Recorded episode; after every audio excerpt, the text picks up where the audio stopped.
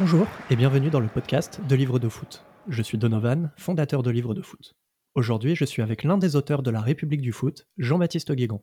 Vous le savez, 2022 est une année clé en politique, avec l'élection présidentielle, mais aussi la Coupe du Monde de football au Qatar.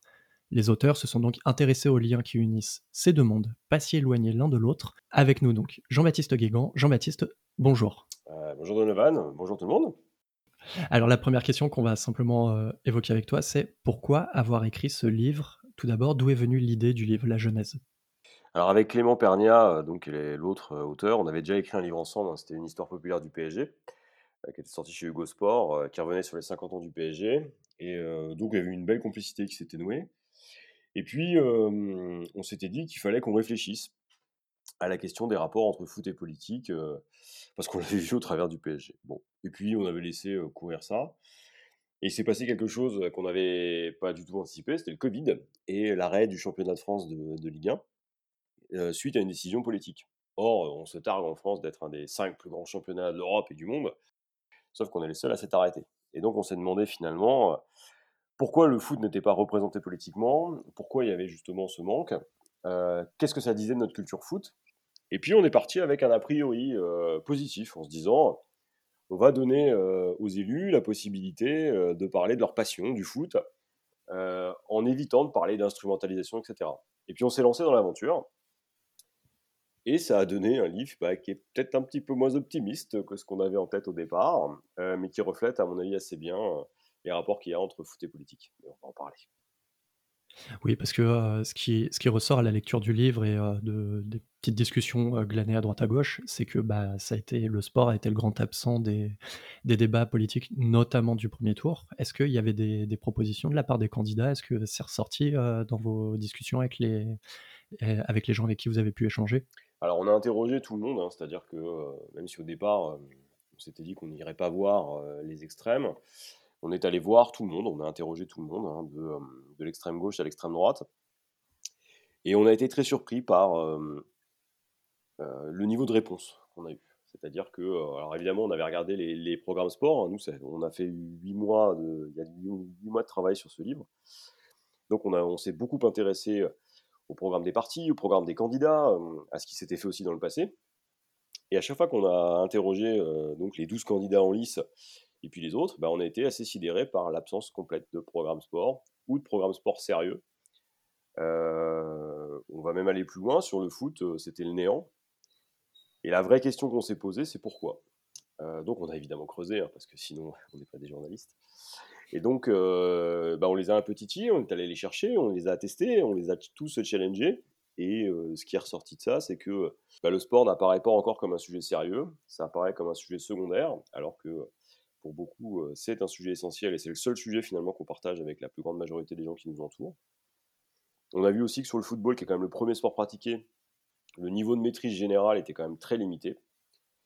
Pour pas dire qu'il y avait une vraie méconnaissance de l'économie du foot, de la sociologie du foot, de ses implications géopolitiques, de sa dimension politique même, simplement. Et donc, avec cette République du foot qu'on a pu sortir chez euh, ben, on a fait un point. Et on s'est rendu compte que sur les 12 candidats, ben, il y en avait vraiment deux qui avaient au moins une réflexion, et les autres, soit ils ont refusé de nous répondre, soit on a très vite compris pourquoi ils refusaient de nous répondre, c'est que n'y avait rien écrit. Et on a été très surpris, par exemple, de se rendre compte que certains candidats, qui ont fait moins de 5%, avaient pris des propositions qu'on avait pu énoncer dans le cadre d'une note sur l'influence. En tout cas, c'est de mon côté. Euh, par ailleurs, euh, c'est quand même quelque chose qui est très étonnant de cette absence de, mmh, de sujet autour du sport, parce que même si c'est un petit peu tard aujourd'hui, il y a quand même Paris 2024 en ligne de mire euh, de, dans le quinquennat du prochain président. C'était quand même étonnant d'avoir aucune réflexion autour du, du sport. Ah ben moi j'irais même plus loin, c'est-à-dire que moi j'étais persuadé qu'ils avaient tous travaillé quoi. Et puis je vais être très honnête, j'ai un mot qui s'est imposé, hein, c'était que au fur et à mesure des entretiens avec Clément, on se regardait en se disant mais c'est sidérant quoi. Il n'y en a aucun qui a travaillé quoi.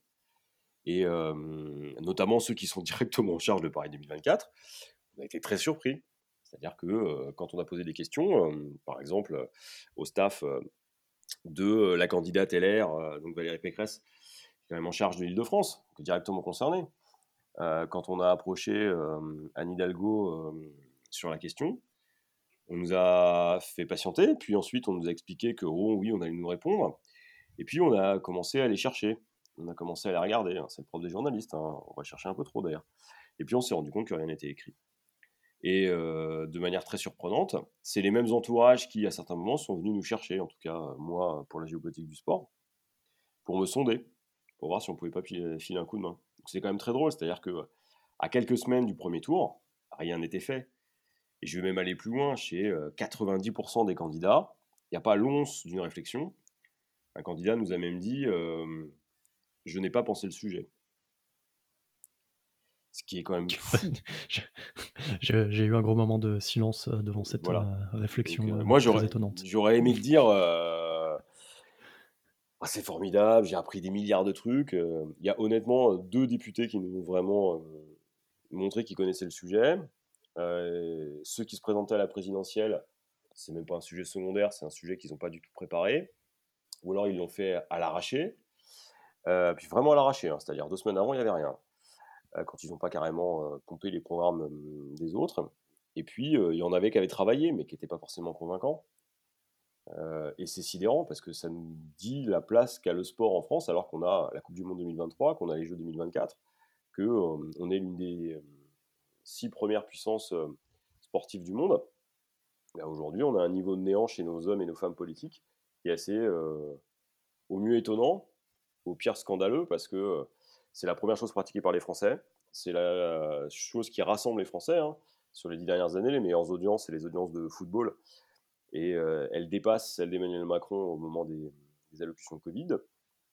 on a été un peu consterné. Après, on a eu des moments incroyables dans le livre des histoires autour des présidents, on a eu des rencontres assez émouvantes, mais ça n'empêche pas ce constat assez brutal d'une méconnaissance complète par une partie de l'élite politique française de ce qu'est véritablement le sport et de ce que ça implique tu, parles de, l'élite et il y a une phrase qui m'a un petit peu euh, marqué, un passage notamment dans le livre, où vous dites euh, que, euh, donc toi et Clément, que la vraie politisation du foot, elle vient d'en bas et du plus petit échelon politique, l'échelle municipale, et donc à mettre en opposition avec ces programmes présidentiels. Est-ce que tu peux développer un petit peu cette idée? En quoi la politisation du foot, selon vous, elle vient du bas de l'échelle? Déjà, quand vous êtes un élu local, vous n'avez pas le choix, vous êtes obligé de vous intéresser au football parce que c'est le premier sport qui est pratiqué partout. Euh, que euh, sur les subventions publiques qui sont accordées, le foot est le principal bénéficiaire, et que c'est ce dont vous parlent vos administrés. C'est-à-dire que si vous voulez rassembler un village, il suffit de regarder euh, finalement les épopées en Coupe de France de football, bah, que ce soit Calais ou que ce soit finalement les Herbiers ou autres, bah, ça vous rassemble une communauté qui en général ne se parle pas ou ne se connaît pas. Et donc, l'élu local, il est très sensible à ça. Il est sensible à ça aussi parce que bah, non seulement il représente ses administrés, qu'il aime le foot ou pas, il n'a pas le choix, il est obligé de s'y intéresser. Et puis aussi, c'est un élément d'influence locale. Donc, il est évident que bah, si vous voulez être élu à l'échelle locale, vous prenez très vite conscience que l'un des seuls leviers pour le faire, c'est le sport, et a fortiori, c'est le foot. Donc ces stratégies-là, on les a vues. On a surtout vu des gens qui, au quotidien, dynamisaient les échelons locaux donc les villages, les villes, les communautés de communes au travers du sport. Mais dès qu'on monte en responsabilité, dès, qu'on passe à l'échelon des départements, des régions, puis à l'échelon national, on a l'impression qu'il y a une sorte de dissolution. Et que ceux qui sont aux affaires, soit font du sport à titre personnel et s'en mêlent pas, soit se cachent. On a eu par exemple le cas d'Yannick Jadot, dont on aurait aimé qu'il nous parle de football parce qu'on sait que c'est un passionné, que c'est quelqu'un qui, aime ça, mais son entourage nous a bloqués.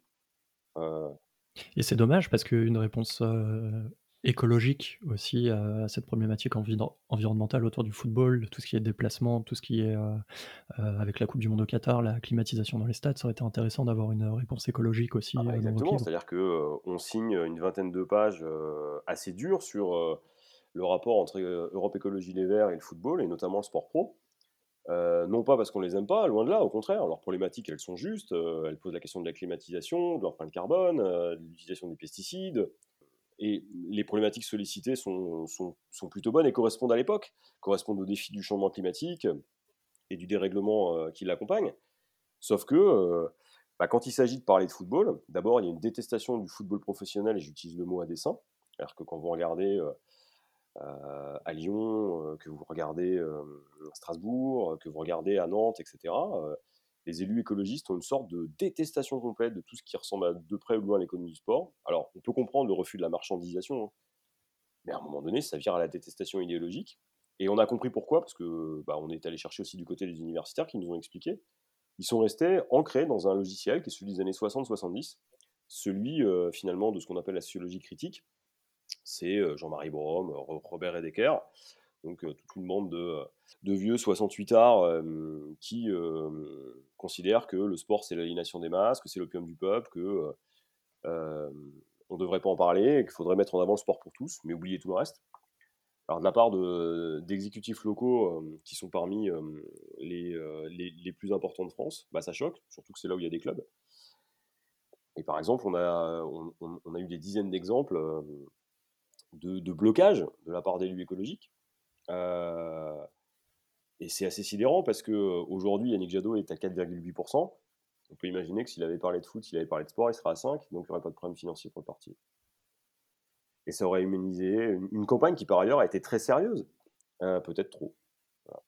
Et là ressort aussi de, ta phrase, euh, de, ce que tu viens de dire. Euh, j'ai l'impression que on cherche d'abord à critiquer le football parce que c'est du football et qu'il faut se montrer en opposition. Et on a l'impression que le, football aujourd'hui est utilisé politiquement pour polémiquer en fait, et pas pour traiter le football en tant que, en tant que tel. Bah, tu as assez bien résumé la situation. Euh, on se rend compte depuis 30 ans que le football n'est utilisé que pour créer des petites phrases ou créer de l'attention médiatique, et que les partis qui s'en sont le plus servis, bah, c'est les partis d'extrême droite. Euh, on l'a vu là dernièrement avec euh, la tentative par Eric Zemmour de créer un buzz médiatique en créant un incident au Five d'Aix-en-Provence, Five qui est détenu par les frères Zidane, et donc on a vu Noureddin Zidane demander au candidat Zemmour avec son entourage de quitter le Five parce qu'il n'avait pas autorisé euh, finalement le candidat non pas à jouer, mais à filmer euh, le fait de jouer sur le five de Zidane, euh, bah c'est un exemple. Depuis plus de 30 ans, tous les débats nauséabonds qu'on a autour du foot, ils viennent de là. Et les rares fois où on a une contre-proposition, c'est de la communication politique. C'est par exemple Emmanuel Macron qui se met en scène à Poissy, la ville de Carle-Olive, pour montrer à quel point c'est un président jeune, capable de jouer et de briller dans la victoire, comme a su le faire euh, finalement Valéry Giscard d'Estaing en 73 à Chamalières.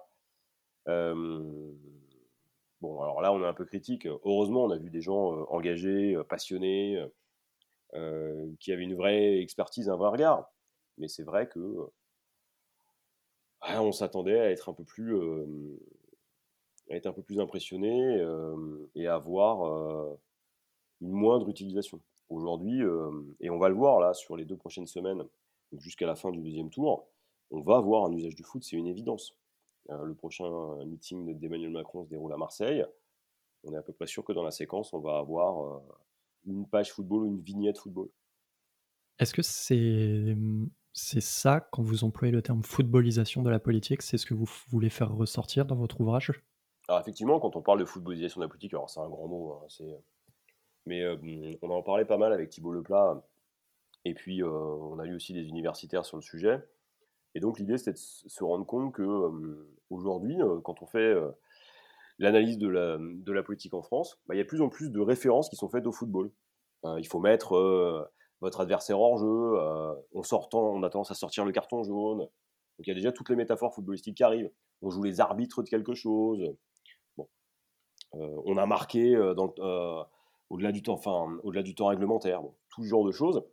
Euh, ça contribue à euh, considérablement raccornir le débat et à appauvrir le débat politique. On a tendance à le limiter finalement à la compréhension euh, du simple football.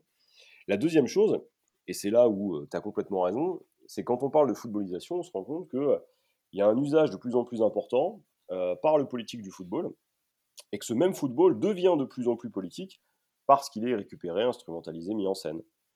Euh, on a coutume de dire depuis qu'on a sorti le livre que le premier homme politique de France, en tout cas celui qui l'utilise le mieux, c'est Kylian Mbappé, parce que c'est lui qui pose le débat.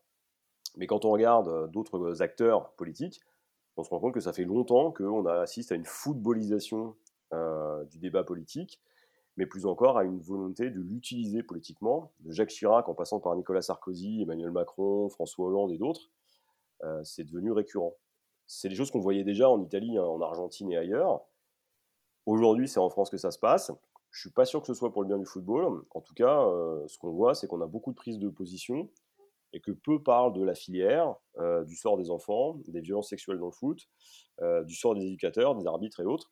Par contre, il y a du monde quand il s'agit d'aller cracher sur les ultras, quand il s'agit de, de faire une petite phrase très rapide sur le niveau de jeu d'un tel ou d'un tel.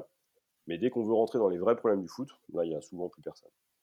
Tu parles de, Jacques Chirac, euh, c'est un peu pour moi l'exemple euh, parfait euh, de cette utilisation politique du football. On repense évidemment à ces images en 98 de lui dans la tribune ou de lui dans le vestiaire avec le, numéro 23, avec son, maillot de l'équipe de France.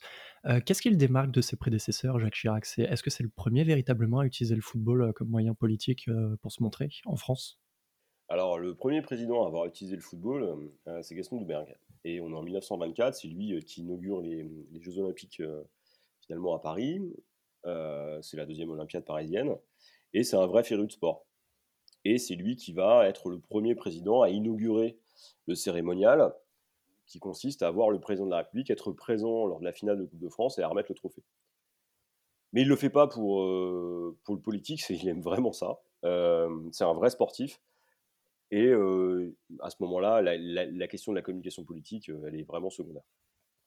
Il y a un autre politique qui va, qui va se distinguer, c'est Charles de Gaulle, qui a, joué au foot hein, quand il était en classe préparatoire, et puis on raconte ça dans le livre. Et on a l'image de lui en train de capter un ballon toujours en finale de Coupe de France. C'est resté, sauf que c'était pas un grand amateur de foot, et que le foot à ce moment-là était un sport anglo-saxon. Et bah pour, un, pour un militaire de carrière, euh, venant de la petite bourgeoisie euh, du nord de la France, euh, c'était un sport qu'on ne pouvait pas pratiquer.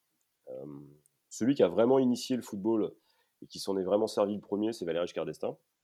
On est en 73, on est à Chamalières, dans la bonne vieille commune de Chamalières. Et, et Valéry rassemble son conseil municipal et, comme par hasard, des gens du village pour faire un match. Comme par hasard aussi, il y a les caméras et on assiste à une partie absolument incroyable où le match se termine évidemment par un match nul, donc il n'y a pas de défaite. Le dernier but est évidemment marqué sur penalty par Valéry Giscard d'Estaing. Bon, il suffit de le voir jouer pour comprendre que son niveau footballistique est au moins égal à sa capacité à être proche des Français de l'époque. mais il nous livre une séquence absolument folle que je conseille finalement à, à tous ceux qui nous écoutent.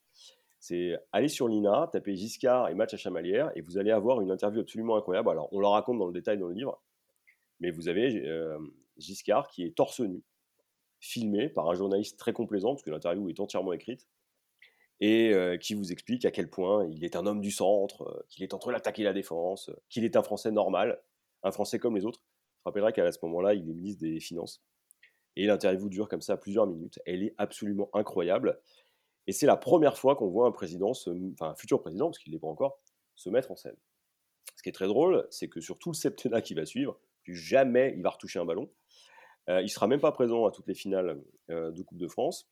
Il va se servir du sport. Euh, c'est grâce à lui notamment que le Tour de France va arriver sur les champs. Mais on le verra plutôt faire du tennis. Et sa grande passion, c'est le safari. Donc c'est la chasse aux animaux sauvages. évidemment, c'est moins porteur pour un président. Euh, donc là, on est face à euh, le premier à utiliser ça, et puis bah, il y a l'autre, il y a Jacques, Jacques Chirac, hein, le grand. Jacques Chirac, c'est drôle parce que c'est à la fois un, animal politique, c'est-à-dire quelqu'un qui a un instinct absolument incroyable, et c'est quelqu'un qui est doté d'une capacité humaine assez folle. Euh, j'en parlais tout à l'heure à mes étudiants et je leur disais, bah, c'est simple, Jacques Chirac, c'est deux choses. C'est la capacité à hurler après des, soldats israéliens et en même temps à être crédible quand il sert des mains par dizaines au salon de l'agriculture et qui tape le cul des vaches. Et eh ben, c'est exactement la même chose avec le foot. Il n'y connaît rien, il n'aime pas ça, ça ne l'intéresse pas. Par contre, il comprend tout de suite qu'il y a de l'humain derrière. Et là où Lionel Jospin aimait le sport et le pratiquait, lui, Chirac, et on raconte deux, trois scènes d'entraînement demandées par Bernadette à Guy Dru et à, Jean-François Lamour. Je vous raconterai, je vous raconte pas, je vous laisse découvrir. C'est vraiment savoureux. Jacques Chirac, n'aimait pas le sport. Par contre, il comprenait très vite le rapport qu'il pouvait avoir aux sportifs. Il aimait les sportifs. Il s'est toujours entouré de, sportifs. Et en 98, c'est ce qui s'est passé. Je sais pas si tu veux qu'on revienne dessus? Bah, un petit peu, puisque euh, il y, a, y, a, ces images euh, formidables dans le vestiaire euh, où, où, il embrasse le crâne de Fabien Barthez. Mais là, c'est vraiment. c'est c'est il est dans l'euphorie de la victoire aussi. Et on sent qu'il bah, est content que l'équipe de France ait gagné la Coupe du Monde. Mais surtout, il, il se rend à Clairefontaine et, et il discute avec, avec cette équipe de France. C'est surtout ça, Jacques Chirac. Ouais. Alors, Jacques Chirac, ce qui est impressionnant, c'est le premier match qu'il va voir avec les Bleus euh, on est au moment d'inauguration euh, au Stade de France, il fait un froid, mais de. Euh, on a Aznar, le Premier ministre espagnol, qui est gelé, et la relation avec Chirac est encore plus froide que le temps. Et le stade est inauguré, la France gagne grâce à un but magnifique de Zidane, mais le pays est contrarié, la, la, majorité de la presse sportive française est hostile à Aimé Jacquet et à son équipe, et tout le monde se dit on va se planter, la Coupe du Monde est dans un an, ça va être un fiasco. Et Jacques Chirac a une intuition. Et il demande à son, conseiller, à ce moment-là, c'est Jean-François Lamour, euh, ministre euh, des Sports, mais surtout euh, champion olympique, homme de qualité. Il lui demande de l'emmener jusqu'au vestiaire. Ça s'est jamais fait. Hein. Donc vous voyez Chirac arriver avec son mètre 90 dans le vestiaire. Tout le monde est surpris là-dedans. Puis bon, il y a la victoire, mais c'est pas non plus la grande folie. Et il voit Aimé Jacquet, il commence à discuter avec lui, puis il s'isole avec Didier Deschamps, il fait pareil avec deux, trois autres joueurs, et ça dure, ça dure, ça dure. Il reste plus de 40 minutes dans les vestiaires, tout le monde se demande ce qu'il fait. Et puis il sort de là, euh, l'amour et ses conseillers, à commencer par sa fille, euh, Claude Chirac. Ils écoutez, euh, président, ça va pas être possible, c'est une équipe de losers, ils vont se planter, vous pouvez pas vous associer à la défaite. Chirac la regarde, dit non, non, je la sens bien cette équipe. A des personnalités, il y a du talent là. non, non, vous allez m'organiser un rendez-vous chaque mois téléphonique, je veux avoir Aimé Jacquet. Aimé Jacquet, à ce moment-là, est au fond du trou. Hein. C'est euh, l'ennemi à abattre euh, pour la presse, à commencer par l'équipe. Et euh, chose assez folle, et eh ben, il va s'y tenir. Donc, malgré les protestations de ses conseillers, Jacques Chirac, jusqu'en 98, va avoir Aimé Jacquet et certains joueurs tous les mois au téléphone. Et il va toujours les soutenir, publiquement. Et puis arrive la Coupe du Monde, c'est une réussite, on gagne, 3-0. on n'a jamais vu autant de monde sur les champs depuis la Libération, évidemment. Bah, qui va profiter de ça? C'est Jacques Chirac. Alors, on voit l'animal politique, hein, il avait senti quelque chose. Mais il avait senti des hommes qui, étaient transcendés par l'événement et qui avaient quelque chose à offrir. Ça va donner cette fameuse garden partie de l'Elysée euh, dont tu parlais, hein, ce moment où il arrive et qu'il offre la Coupe de France, puis il se retient et dit euh, la Coupe du Monde, alors qu'il est incapable de souvenir des noms des joueurs. Et euh, pendant cette fameuse garden partie de l'Elysée, il va décorer les joueurs et l'entraîneur. C'est la première fois qu'un président de la République va remettre la Légion d'honneur à ces derniers. Et là, il se passe euh, une chose euh, assez dingue. C'est là aussi où on voit le côté euh, à la fois malin et en même temps très humain de Chirac. C'est qu'au moment de décorer mes jaquets, il regarde la salle, il enlace mes jaquets devant tout le monde. En, général, pas comme ça que ça se passe. Hein. A fortiori, dans ce contexte-là, puis il faut imaginer Chirac et mes jaquets qui vient d'être qui vient d'être champion du monde et il lui glisse à l'oreille Et mais, con Et il se retourne et regarde les mecs de l'équipe. voilà. Jacques Chirac, c'est ça aussi. Alors, il y a plein d'autres histoires. Hein. Une autre histoire qu'on pourrait raconter, euh, c'est Jacques Chirac qui, euh, finalement, euh, s'occupe de Zinedine Zidane en 2006. mais on laissera les gens découvrir ça dans le livre. Au moment où Jacques Chirac assiste au match, bah, Zinedine Zidane marque sa panenka, on est en finale de Coupe du Monde. Et puis, quelques dizaines de minutes plus tard, euh, bah, comédie réparable, hein, c'est le coup de tête contre Materazzi, euh, la finale est pliée, c'est fini, euh, la France perd. Là où Jacques Chirac, normalement, aurait dû s'éclipser, il descend dans le vestiaire, après avoir essayé de savoir ce qui s'était passé, parce que personne n'a vu les images à ce moment-là. Jacques Chirac fait quelque chose d'assez fou, on raconte dans le livre. Il rejoue finalement 98, mais dans l'autre sens. Il est là en soutien. Et il va s'enfermer avec Zidane. Et ça dure L'amour nous le raconte, hein, il dit on, on, comprend pas, on cherche le président. Le président est enfermé avec Zidane et lui parle pendant un quart d'heure. Et, on ne saura jamais. On ne saura jamais. La seule chose qu'on sache aujourd'hui, c'est qu'ils sont parlés entre hommes. Que vraisemblablement, euh, Zidane est sorti de là un peu, un peu rasséréné. Euh, et on sait juste qu'ils se sont parlé, franchement. C'est tout. Donc on sait rien. Zidane n'a rien dit. Jacques Chirac, jusqu'à son dernier souffle, n'a pas voulu expliquer à l'amour ce qui s'était produit. Bah, c'est ça Chirac, c'est-à-dire à la fois quelqu'un qui pouvait être pris dans les pires turpitudes, quelqu'un qui était capable de gagner le pouvoir alors personne ne l'imaginait en capacité de simplement se présenter. Et puis en même temps, un animal politique capable de, de, voler au secours de la victoire, tout en restant profondément humain. Parce que ce qu'il faut rappeler quand même, c'est que, bah, en plus là, on est dans l'entre-deux tours. Donc, dans l'entre-deux tours, à ce moment-là, on est le 21 avril 2002. L'extrême droite arrive pour la première fois au second tour de la présidentielle. Et les Bleus, pour la première fois, prennent position politiquement et appellent à voter Jacques Chirac. Comme les sportifs ont fait là dans la tribune qui est parue euh, il y a quelques heures. Euh, bah, c'est ça aussi. C'est-à-dire que tout le travail de Jacques Chirac autour des sportifs, bah, à un moment donné, euh, il porte ses fruits. Alors, vous dire que c'est une stratégie de communication élaborée, non. Mais ça participe du personnage. C'est-à-dire qu'aujourd'hui, il ne viendrait à personne l'idée de séparer les Bleus et Jacques Chirac. Bah, dans l'histoire de la Ve République, c'est le seul président qui a eu ça. Il y a Macron aussi, mais euh, on en parlera. Oui, parce que Jacques Chirac profite aussi de la victoire, forcément, la Coupe du Monde 98, de l'Euro 2000. Il est à un moment où l'équipe de France est quand même euh, nation numéro un en, football. Derrière, son successeur, Nicolas Sarkozy, bah, c'est plus trop la même, mais c'est pas le même type de président. Par contre, Sarkozy, lui, c'est un, sportif passionné et c'est ce qui le démarque de Jacques Chirac. Ah bah c'est simple, Nicolas Sarkozy, si vous avez un euh, président de la République avec François Hollande, parce qu'il a aussi une certaine expertise, qui soit un fin connaisseur de football et à fortiori du Paris Saint-Germain et plus encore euh, des Bleus, c'est lui.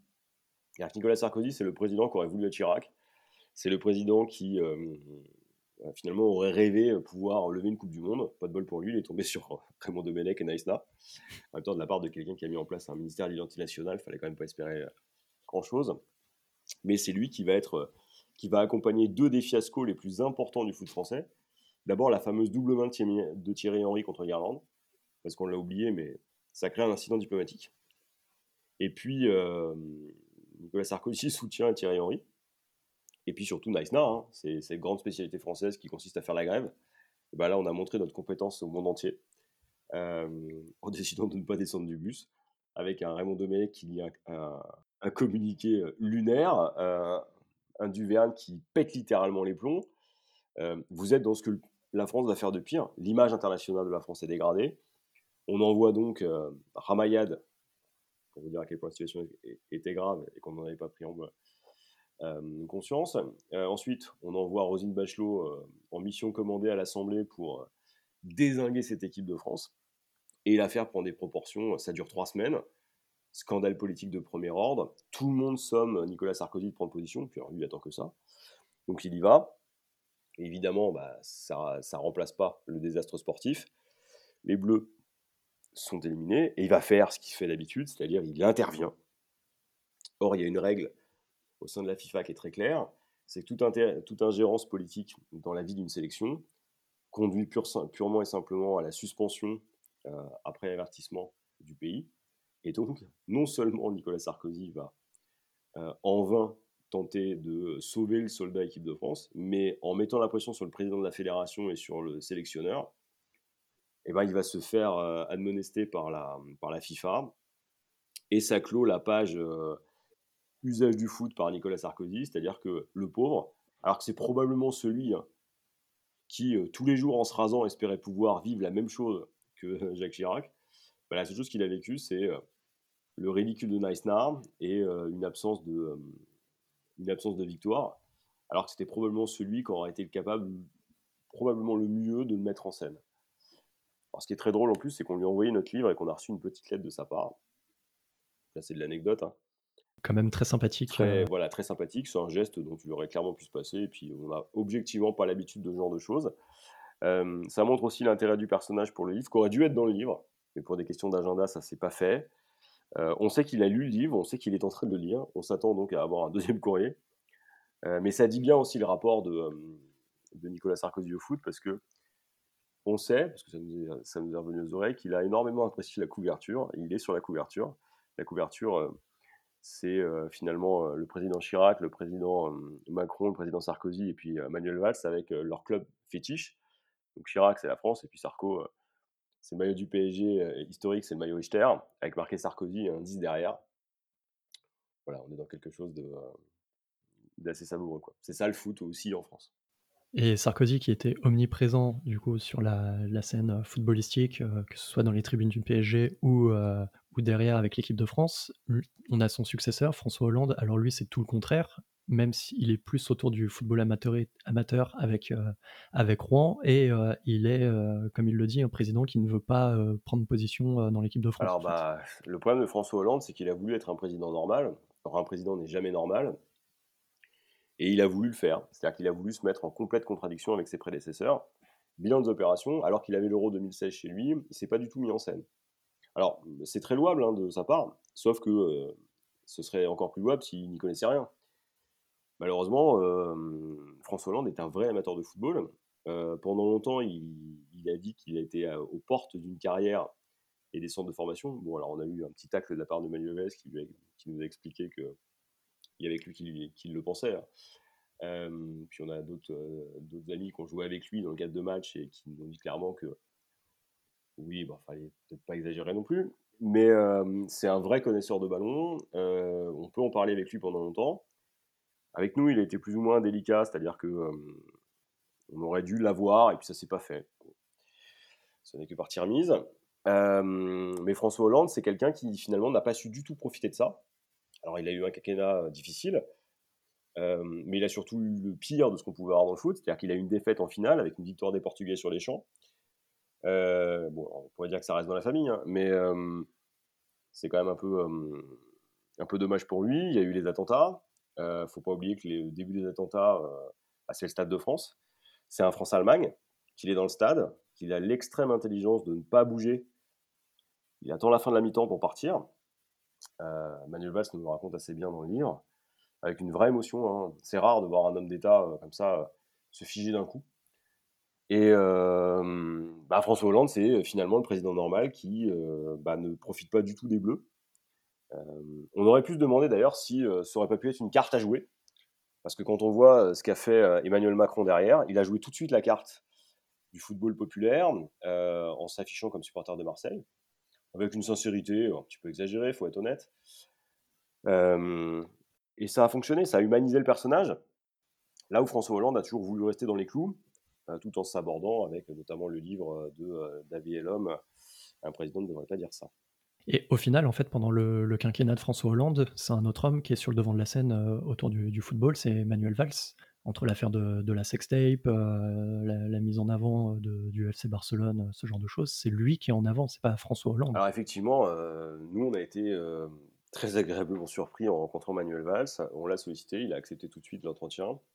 On l'a eu pendant deux heures et demie. On l'a eu par une chaude une chaude après-midi d'été au Pub Saint-Germain à Paris. On avait privatisé le premier étage. On a vraiment parlé de foot pendant deux heures et demie il nous a expliqué qu'il et puis on a vu hein, le, vrai amateur de football. Alors, sur sens du Barça, hein, je pense qu'il n'y a pas photo, tout le monde le sait. Ça lui a valu effectivement, tu le soulignais, une vraie polémique, c'est-à-dire euh, quand il décide de prendre l'avion pour aller voir un match du Barça avec ses enfants. il nous le dit clairement, il dit j'ai pété les plombs. J'ai pas écouté la raison, je voulais voir le match, euh, j'ai voulu faire plaisir aux enfants. Euh, j'étais surchargé de boulot, j'ai pas eu la lucidité de me rendre compte que je faisais une erreur personnelle et politique. Pareil pour Benzema. quand il y a eu finalement euh, l'affaire Benzema avec la fameuse sextape de Valbuena. Euh, il s'est emporté et il a demandé purement et simplement à ce qu'on ne sélectionne pas Benzema. Euh, il nous a dit qu'il avait assumé à ce moment-là, mais que c'est une erreur. Il n'aurait pas dû. Je peux, si tu, veux, juste pour, compléter, je rappelle juste les mots qu'il avait dit sur Europe 1 et qui sont cités dans le livre. C'est un grand sportif doit être exemplaire et s'il n'est pas exemplaire, il n'a pas sa place en équipe de France. Alors c'est drôle parce que sur l'exemplarité, on lui a posé la question. Et on a été étonné par la réponse parce que, euh, d'abord, on, l'a senti gêné sur le, sujet parce qu'on le voyait juste avant l'euro. Et donc, euh, Karim Benzema venait d'être sélectionné, donc on allait clairement le chercher là-dessus, il le savait. Euh, et les, premiers matchs avec Benzema avaient été plutôt bons, et puis il a fait un bon euro. Et sur la question de l'exemplarité, on a compris pourquoi il avait été aussi dur avec Benzema. C'est parce que Manuel Valls est un binational. C'est-à-dire que comme Karim Benzema, on lui a toujours reproché finalement d'avoir une identité plurielle, une identité qui finalement va des deux côtés de la Méditerranée. Bah, pour Manuel Valls, c'est pareil. C'est la France et l'Espagne. C'est Paris et la Catalogne avec Barcelone. Et on s'est rendu compte que parce que binational, parce qu'il a toujours eu du mal à se situer là où il était, il a fait du football et il a fait du maillot, quelque chose de particulièrement important, peut-être le plus important que pour les, que pour les autres. il accorde une importance tellement forte au maillot national des Bleus qu'il préfère à la Rora, hein, clairement, que pour lui, le symbole renvoie directement au fait d'être français et à la fierté de l'être. Ça expliqué aussi pourquoi il a chargé autant Benzema, et finalement, c'est un effet miroir. Ce qu'on a vu finalement avec ce, positionnement, c'est le tiraillement d'un homme d'État, mais qui reste surtout quelqu'un qui a une identité plurielle et qui finalement a du mal à se positionner. et quand on lui a posé la question de manière aussi directe, en disant mais finalement vous êtes un binational comme Nabil Fekir et Karim Benzema, avec les problèmes que ça pose. Il y a eu un temps d'arrêt, et nous on a compris qu'on avait toucher le point. La clé de l'explication, elle est là. C'est-à-dire que s'il n'y avait pas eu cette double appartenance, il n'aurait probablement pas réagi comme ça. Et là, il a réagi parce qu'il accorde tellement d'importance en tant qu'Espagnol-Catalan à son, à son identité française et au maillot, que pour lui, il était inconcevable de ne pas être absolument exemplaire dans la situation. Et ça a expliqué aussi ce tiraillement-là. Il s'est euh, reconnu finalement euh, en miroir dans le sujet. Et ça, on s'y attendait pas. Euh, cette réaction aussi de Manuel Valls, c'est la réaction d'un homme d'État, euh, sa sensibilité aussi. Et on a été très étonné par un autre moment, je le raconte maintenant, même si c'est un peu euh, en dehors de la polémique, c'est quand on a parlé des attentats. il n'était pas au Stade de France, mais donc il s'est retrouvé, comme François Hollande, directement sur, sur les lieux, à la fois au Bataclan et à proximité des terrasses. Et là, on a vu le visage se fermer. Et il regardait pas le match euh, France-Allemagne parce qu'il était, avec, euh, il était avec des amis. Et il a été très vite euh, bah, prévenu, hein, malheureusement, du drame qui était en, qui était en train de se, jouer. Et il nous a, lui, spontanément parlé de l'extrême moment d'émotion qu'a représenté le fait de voir les Anglais, qui sont quand même pas très francophiles hein, dans certains cas, chanter la Marseillaise à Wembley, en mettant les paroles partout. Et ce moment d'émotion-là, on l'a ressenti avec Clément euh, assez fort. On a vu euh, le Manuel Valls qu'on connaît un peu rigide, un peu, un peu froid, un peu ferme, casser l'armure euh, et montrer finalement aussi l'homme d'État derrière qui a vécu quelque chose qui l'a, qui l'a retourné. On aurait aimé poser la question à François Hollande, on fera pour un prochain livre, mais c'est ça aussi, cette rencontre avec Manuel Valls. C'est tout ce qu'on raconte dans le livre, c'est qu'au-delà du positionnement sur le foot, il y a la rencontre avec des hommes, des femmes, qui dépasse de très loin l'image caricaturale qu'on pouvait en avoir et qui ont une épaisseur euh, que le foot permet finalement de faire ressortir. Et enfin, pour continuer, euh, donc on a parlé évidemment de Jacques Chirac, de Nicolas Sarkozy, de François Hollande et de son binôme euh, avec Manuel Valls. Le dernier en date, c'est Emmanuel Macron qui profite de cette victoire de, de 98, de 2018. Pardon. Quelle différence peut-on noter avec ses prédécesseurs? Bah, Emmanuel Macron, finalement, c'est le premier président qui, dès sa jeunesse, a connu la victoire. C'est-à-dire qu'on a le même âge, hein, on a 43 ans tous les deux. Et euh, Emmanuel Macron, il a grandi donc euh, dans son adolescence, il a vu euh, le CSP Limoges devenir champion d'Europe de basket, l'OM Vitrolles devenir le premier club de, de hand français à, remporter une Coupe d'Europe des clubs champions. Il a vu évidemment l'OM, hein, jamais les premiers, on connaît le sketch. le PSG, évidemment, a gagné une Coupe d'Europe, hein, c'est le supporter du PSG qui parle. La France devenir championne du monde. Et donc, il a fait partie de cette génération aujourd'hui de personnes qui n'ont connu finalement que la victoire. Là où des générations entières, comme euh, François Hollande, Nicolas Sarkozy et plus encore les autres, ont été sevrés de victoire. Il est à l'image de cette France qui gagne et qui n'a pas le temps d'attendre. Euh, donc déjà, ça reflète assez le personnage. Ensuite, euh, il y a son rapport au foot. D'emblée, c'est le premier président à s'être positionné comme un président supporter, au même titre que, que Nicolas Sarkozy. Il a tout de suite affiché sa passion pour l'OM, qui n'est pas feinte, hein, c'est-à-dire qu'il fait partie de cette génération qui a grandi avec l'OM, donc à Amiens, il n'y avait pas de foot. Hein, le stade de la Licorne, c'est sympa, mais à l'époque, il n'y avait pas de foot de première division.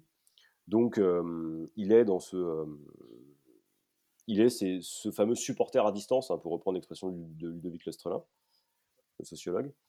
Et, il grandit avec ça. Et c'est mis en scène. C'est-à-dire que tout le monde se souvient euh, de cette séquence du documentaire qui est projeté juste après l'élection présidentielle, Les coulisses de la victoire. C'est un film de, de Lénoré, pour Black, Black Dynamite, et hum, il revient là-dessus. Et vous le voyez en train de se faire engueuler par Brigitte Macron parce que il s'occupe de l'OM. Cette séquence-là, elle est isolée et elle est mise en place de telle manière à ce qu'on s'en rappelle. Et on n'oublie pas non plus la séquence qui suit, c'est qu'à peine est-il élu président, qu'il redescend à Marseille se reposer, et qu'on le voit faire muse à la commanderie avec l'effectif de l'OM à ce moment-là, et poser notamment avec Grégory Sartic, hein, l'un des emplois fictifs de l'OM. Et on est dans ce, dans ce moment où il a compris très vite que pour humaniser le Parisien qu'il est, ancien banquier, euh, issu des milieux d'affaires, eh ben, il faut aller dans la ville la plus pauvre de France, euh, sur un club qui est populaire par essence, dans une ville où on respire le foot. Et puis il connaît le club, donc il s'en rapproche, il est très proche de Jacques-Henri Hérault, il est encore. Euh, on est vraiment dans ce moment-là. Et puis ça tombe bien, parce que dans son storytelling politique, Marseille, c'est l'anti-modèle pour l'extrême droite. C'est-à-dire qu'il n'est pas étonnant qu'il descende à Marseille, là, dans les prochains jours, dans le cadre d'un meeting de, de mi-campagne, pour cet entre-deux tours de la présidentielle.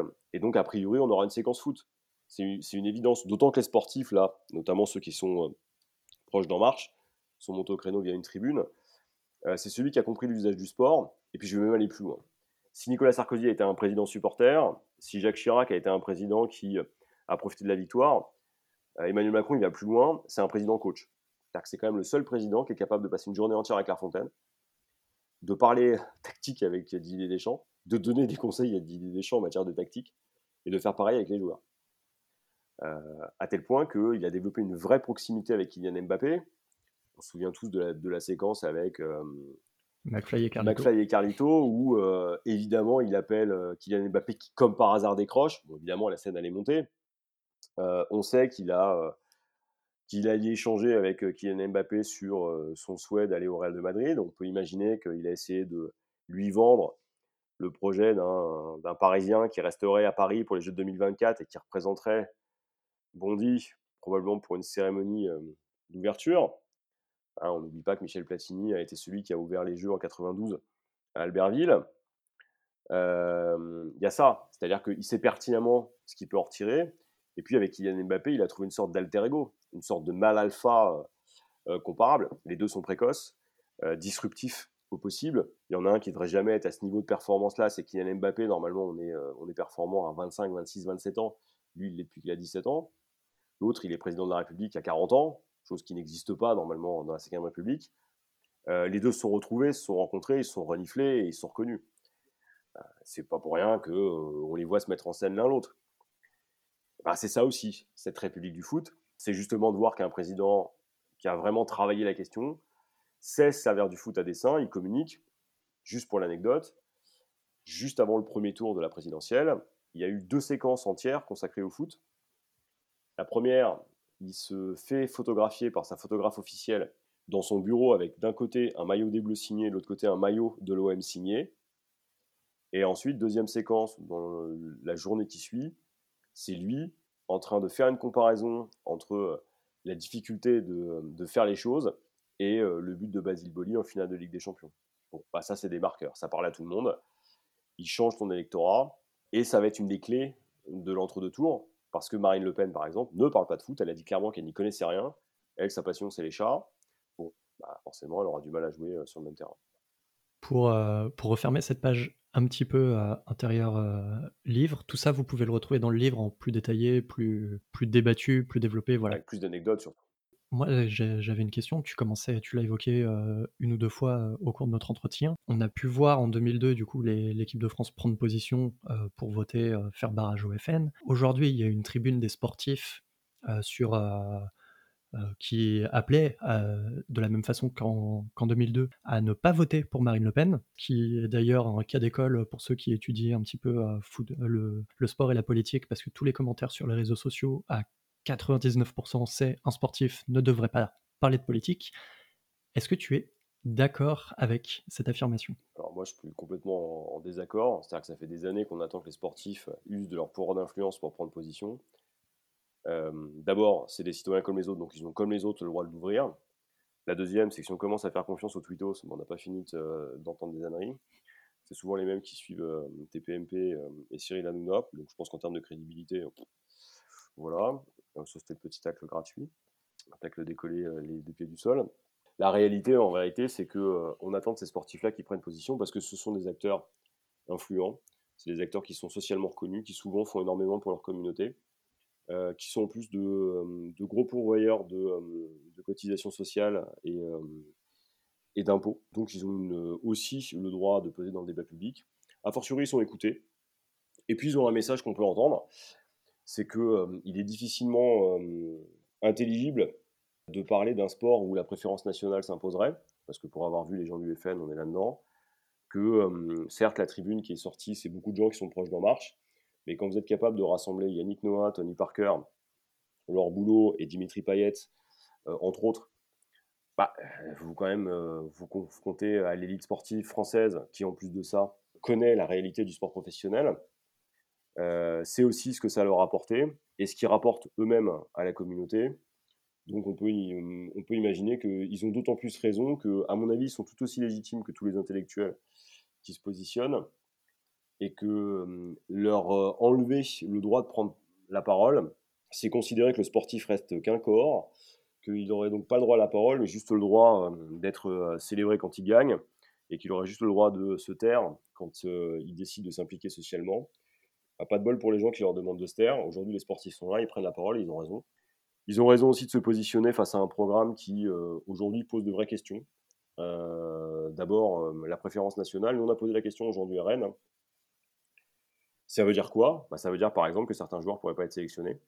Alors on imagine 35 secondes que ça aurait donné en 98. Bah, c'est par exemple De Sailly qui joue pas. C'est Zidane qui joue pas.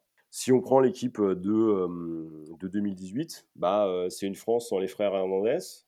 c'est par exemple un Griezmann dont on peut se demander s'il est en capacité de jouer. c'est une France sans N'Golo Kanté. Voilà, parce que qu'est-ce que c'est que la préférence nationale? Est-ce que c'est la nationalité? Est-ce que c'est l'origine des parents? Est-ce que c'est plein de choses? Bon. Et puis, il y a le rayonnement international et là c'est la géopolitologue qui parle, bah, quand on écoute les sportifs, ils vous expliquent que c'est l'image de la France à l'étranger qui serait dégradée. Et je pense que les premiers ambassadeurs de l'image positive de la France, c'est ça. Pour connaître beaucoup d'Autrichiens qui ont eu à subir les périodes Jörg et, euh, et Kurz, bah, il vaut mieux qu'on évite euh, ça. Et je pense qu'ils ont raison de prendre position parce qu'ils savent ce que ça veut dire. Euh, les Autrichiens ont payé, ont payé, la note. Beaucoup d'autres pays, je pense à la Hongrie, ont eu aussi à subir ce genre de choses il me paraît légitime, sain, normal et même plutôt responsable que les, que les sportifs s'affichent. J'attends encore certains intellectuels qui ont une fâcheuse tendance à se mettre en scène dans certains contextes et que pour l'instant on n'a pas entendu. Euh, ils viendront sûrement au cours de la victoire au moment, au moment du vote. Mais il ne faut pas oublier qu'on est à l'aube euh, d'une possible catastrophe et qu'en l'occurrence, euh, toutes les bonnes volontés sont bonnes à prendre. Alors désolé pour l'absence de neutralité, mais on n'a jamais dit qu'on devait être neutre ici. Euh, là, j'assume complètement. Euh, d'autant que euh, tout ce qui est ressorti du livre, c'est que le foot est tellement politique qu'il permet de rapprocher les gens. Il permet de rapprocher des gens d'origines diverses, d'extractions diverses. Et que, bah, je prends un exemple tout simple, c'est pour les migrants par exemple, le meilleur outil d'intégration, ça a été le foot, et notamment le sport. Qu'aujourd'hui, c'est un, un vrai vecteur d'intégration, notamment en termes d'inclusion. Je pense par exemple aux personnes en situation de handicap. Je pense à la question des homosexuels dans la société. Je pense à la question des femmes. On a fait 25 pages sur le foot au féminin et je suis extrêmement fier de cette partie. Et qu'aujourd'hui, faire passer une candidate qui n'a pas un mot cohérent sur le sport, a fortiori sur le foot, c'est risquer la pérennité du foot français. La pérennité d'un modèle où bah, la France, malgré nos difficultés, nos limites, reste le pays qui a le, pourcentage de mariage mixte le plus important au monde et qui a fait de sa force, à savoir la diversité, un élément de sa puissance. Parce que si vous regardez les différentes équipes de France, je rappelle que la France est le premier pays en termes de sport collectif au jeu, en termes de médailles, qu'aujourd'hui on devance les États-Unis sur la question, et que c'est en grande partie lié à cette ouverture d'esprit, à cette capacité à se regarder, sans regarder la couleur de peau, les origines, le fait que vous soyez issu d'un quartier périphérique, euh, d'un village du fin fond de nulle part, etc. Et quand vous voyez des rugbyman, des footballeurs, des gens qui en général ne se côtoient pas, prendre position, et eh ben moi je dis les gars et les filles, bravo, continuez, parce que des gens comme ça, on en a besoin, et cette société n'avancera avec la nouvelle génération que comme ça. Voilà. Mais je pense que c'est sur ces magnifiques paroles qu'on peut terminer cet entretien. Vraiment, un immense merci à toi Jean-Baptiste. Je rappelle évidemment euh, le titre du livre, La République du foot, c'est publié chez Amphora. Est-ce que tu veux finir et dire un, tout dernier mot peut-être? Déjà une immense fierté d'avoir fait le podcast avec toi, vraiment, c'est pas des paroles vaines. Une immense fierté aussi de participer finalement à votre aventure, que ce soit avec Rafik, avec Didier, etc. une vraie satisfaction d'avoir été publié chez Amphora pour la République du foot. Une vraie belle aventure avec Clément Perniard. Et puis, ce qu'on souhaite à tous et à tous, enfin à toutes et à tous dans ce contexte compliqué, c'est de prendre soin des vôtres, de penser à une chose, c'est que c'est par la main tendue et par le ballon que vous envoyez que vous vous rapprochez des autres, et c'est pas en dégageant le ballon en dehors du terrain et en tournant le dos aux gens qu'on arrivera à faire quelque chose. Donc, la France, c'est ça, c'est notre histoire, et c'est encore mieux quand on achète la République du foot et qu'on lit, ça vous donne envie d'y croire. Merci Jean-Baptiste. Pour euh, nos auditeurs et auditrices, j'espère que cet entretien vous a plu et on se retrouve très vite pour de nouveaux entretiens.